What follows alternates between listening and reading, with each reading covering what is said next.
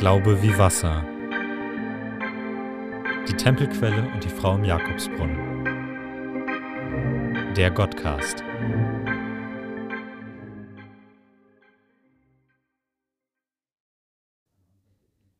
Fließt's bei uns?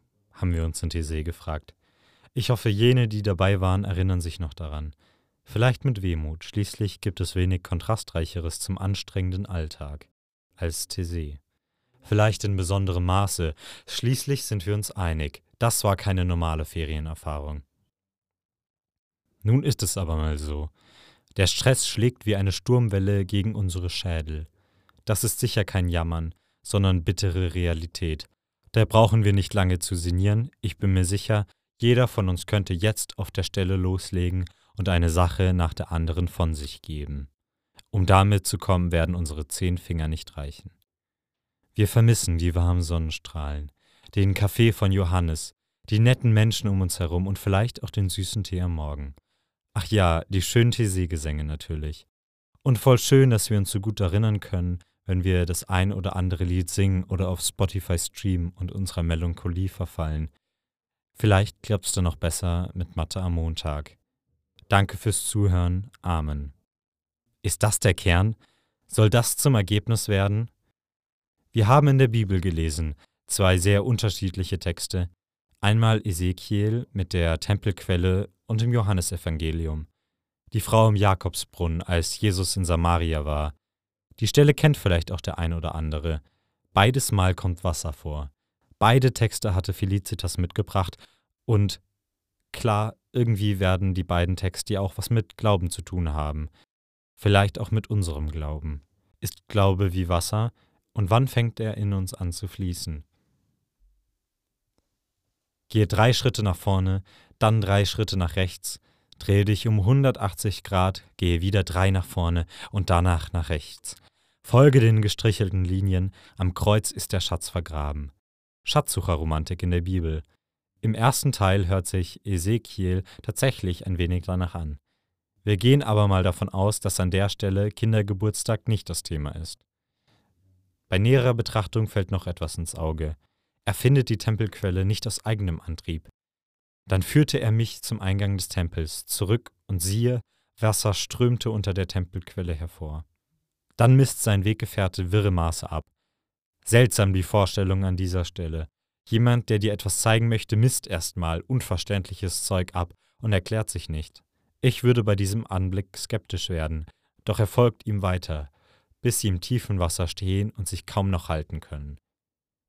Was dann passiert, finde ich großartig.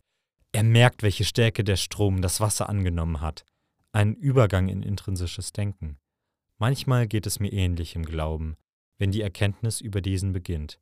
Ich denke, das ist etwas sehr Schönes. Erstmal nimmt dieser Mann ihn wieder an die Hand und zeigt ihm am Ufer die Fruchtbarkeit des Kleinen im Großen, welch Reichtum an Fischen und Früchten im und am Wasser. Dazu eine philosophische Analogie.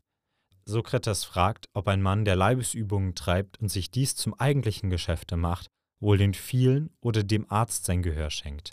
Er antwortet selbst, dass es der Sachverständige sein soll. Das ist ein wenig wie in Ezekiel. Schließlich führt ein anderer ihn an den Strom des Glaubens entlang, bis er Früchte trägt. Ganz gleich, ob damit die Fruchtbarkeit oder die Erfahrung gemeint ist. Im Johannesevangelium ist es dann Jesus selbst, der Sachverständige des Glaubens. Die Frau sucht nach Wasser. Sie ist durstig, findet dann Jesus und wird nie wieder durstig sein. Jesus als Schöpfkelle, Sachverständiger oder Schatzsucher, vielmehr Schatzbringer. Auch in unserem Glauben, jener, der die Quelle auch in dir sieht. Ein Herz umhüllt von geschwollenen Adern. Michel hat das gezeichnet. Am Anfang habe ich von Wehmut gesprochen. Wehmut, leichter Schmerz, den man bei der Erinnerung an etwas Vergangenes empfindet. Schon in Thésée haben wir es uns zur Aufgabe gemacht, genau hinzusehen, auf die vergangenen Tage und ob der Glaube wie Wasser floss. Am Anfang war nichts. Ein Damm, ich selbst stand in den Schranken des Stromes.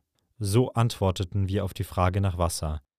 Ein wenig Enttäuschung könnte man meinen, viel größer das eigentliche Strahlen dabei. Jesus ist uns begegnet. Theatralisch könnte man jetzt sagen, Der Damm ist gebrochen, das Wasser fließt, die L'Église von Thésée ist unser Tempel. Es strömt ungebremst in die weite Welt hinaus. Stimmt aber nicht. Die Fragen bleiben trotzdem. Wir zweifeln. Schon da, in Thésée und auch jetzt wieder. Wir stellen unsere Fragen an Jesus und es kommt eine Antwort, welche reichlich unkonkret ist, könnte man meinen. Aber auch das stimmt wieder nicht. Ich lüge wie gedruckt, selbst wenn die Wahrheit geschrieben steht. Es scheint eher zu sein wie Fifty Shades of Grey. Damit meine ich nicht den Sadomaso-Film an sich, vielmehr den Titel. Jesus ist weder schwarz noch weiß, grau in allen Facetten, aber es ist ein schönes Grau. Eines, das uns trägt, und scheint es schon zu spät, uns packt und an einen guten Ort führt. Wie ein Spatzenflug, es strengt an, seinen kleinen Flügel zum Fliegen zu bringen. Man ist zart und verletzlich, doch man gibt uns die Möglichkeit zu fliegen, unterm Becken Gottes vom ewig Reinen zu kosten. Beten wir für unsere Zweifel, sie bleiben sicher noch eine Weile, für jene, die die Ruder fest in den Händen halten und sich das Zweifel nicht erlauben mögen, dass wir Früchte aus dem Wasser des Glaubens gewinnen und selbst zur Quelle werden. Erst neulich sprach ein Bekannter von Anfang, Ende und den Wunsch nach Verzeihung. Er ist Atheist. Gott gibt es nicht. Vielleicht ja doch. Jesus lädt uns ein, zur Quelle zu werden. Sehen Sie es als Aufgabe, als Halt im Leben zu glauben, den Oberflächlichkeiten eines sogenannten Alltags hinwegzusetzen, Sonnenstrahl zu sein, wie die in See. Ihr seid nicht allein. Jedes Herz schwillt vor Liebe. Jesus ist da. Vielen Dank fürs Zuhören und bis zum nächsten Mal.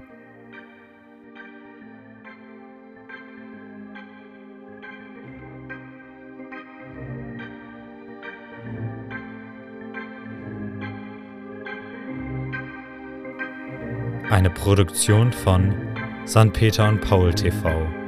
Text und Redaktion Gregory Weber. Redaktion und Produktion Christopher Moos. Titelmusik Marco Schubach.